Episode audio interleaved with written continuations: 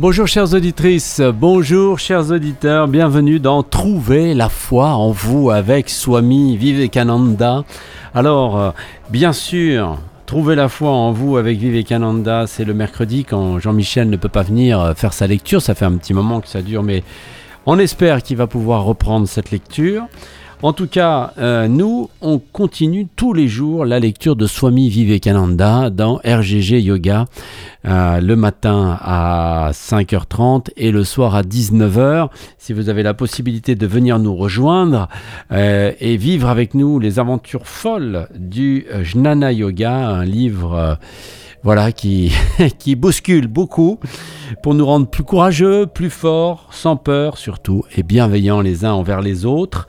Un livre donc euh, dans lequel nous avançons, et aujourd'hui, il se trouve que notre lecture de ce euh, mercredi 13 décembre, c'est une partie du chapitre euh, L'homme réel, l'homme apparent, dans lequel Swami Vivekananda essaye de nous présenter les théories euh, qui sont proposées, hein, des théories, euh, de, toutes les théories dans la, dans la vie, qui contiennent tout un peu de, vérité et aussi des choses qui ne sont pas vraies.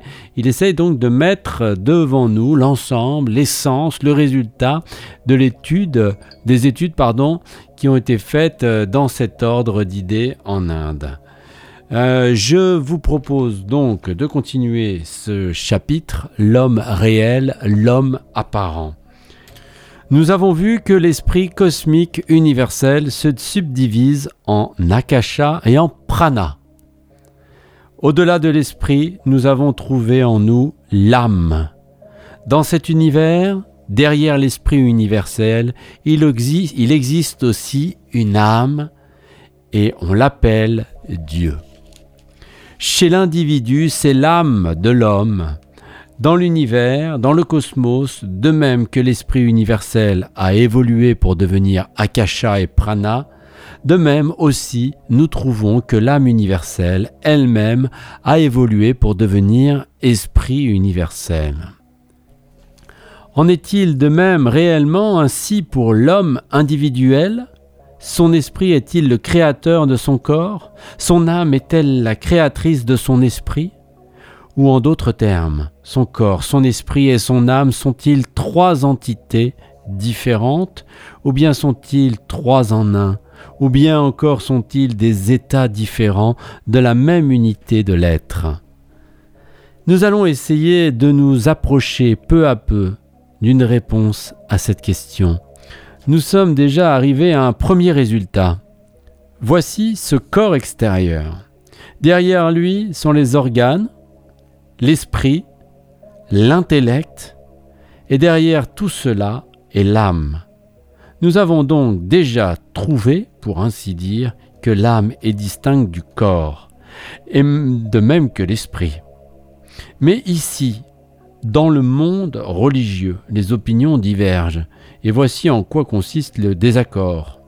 Toutes les conceptions religieuses que l'on groupe généralement sous le nom de dualisme prétendent que cette âme peut avoir des attributs et que ses qualités varient, que toutes les sensations de jouissance, de plaisir et de douleur appartiennent en réalité à l'âme. Les non-dualistes, au contraire, soutiennent que l'âme n'a aucun attribut, ils disent qu'elle est sans qualité. Je vais d'abord vous parler des dualistes et essayer de vous exposer leur point de vue sur l'âme et sa destinée. Je vous exposerai ensuite le système opposé et finalement nous essaierons de trouver l'harmonie que nous apporte le non-dualisme. Selon les dualistes, l'âme de l'homme, parce qu'elle est distincte de l'esprit et du corps, parce qu'elle n'est pas composée d'akasha et de pramna, doit être immortelle. Pourquoi? Qu'entendons-nous par la mortalité? La décomposition. Or, cela n'est possible que pour ce qui est le résultat d'une composition. Tout ce qui est fait de deux ou trois ingrédients différents doit se décomposer. Cela seul, qui n'est pas le résultat d'une composition, ne peut jamais se décomposer et par conséquent ne peut jamais mourir, est éternel, a existé de toute éternité est incréé. Tout fait de création est simplement une composition. Personne n'a jamais vu créer quelque chose de rien. Tout ce que nous connaissons comme création est la combinaison en forme nouvelle de choses existant déjà. Dans ces conditions, cette âme de l'homme, puisqu'elle est simple, doit avoir toujours existé et existera toujours. Lorsque notre corps disparaît, l'âme continue à vivre. D'après le Vedanta, lorsque notre corps se dissout, les forces vitales de l'homme retournent à son esprit, et l'esprit se dissout, pour ainsi dire, en prana. Ce prana entre dans l'âme de l'homme, et cette âme émerge revêtu, pourrait-on dire, de ce qu'on appelle le corps subtil ou corps mental ou corps spirituel, selon les noms qu'on veut lui donner. Dans ce corps sont les samskaras de l'homme.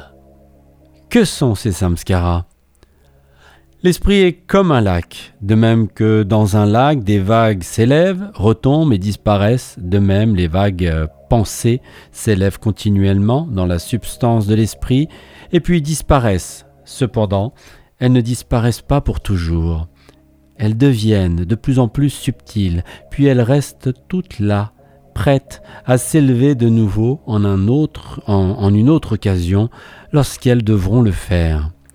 La mémoire est simplement l'opération par laquelle on fait reprendre leur forme de vague à certaines pensées qui sont retournées à cet état subtil, d'existence. Ainsi, tout ce que nous avons pensé, tout ce que nous avons fait reste dans l'esprit.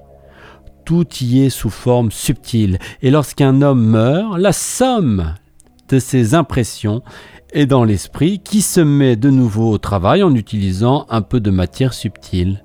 L'âme, qui est, pour ainsi dire, revêtue de ses impressions et du corps subtil, s'en va et sa destinée est déterminée par la résultante de toutes les forces différentes que représentent les différentes impressions. C'est magnifique, hein? Extrêmement bien expliqué. Vraiment, ça lève le voile sur beaucoup euh, d'incompréhension. On continuera euh, cette lecture dans RGG Yoga demain.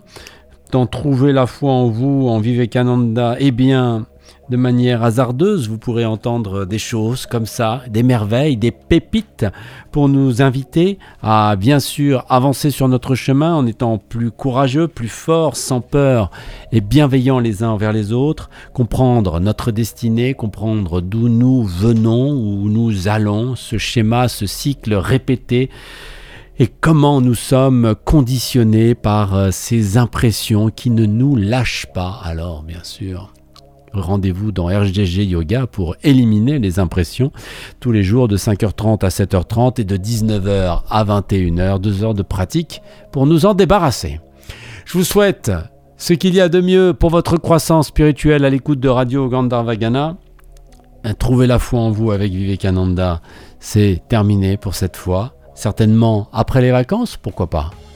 À très bientôt.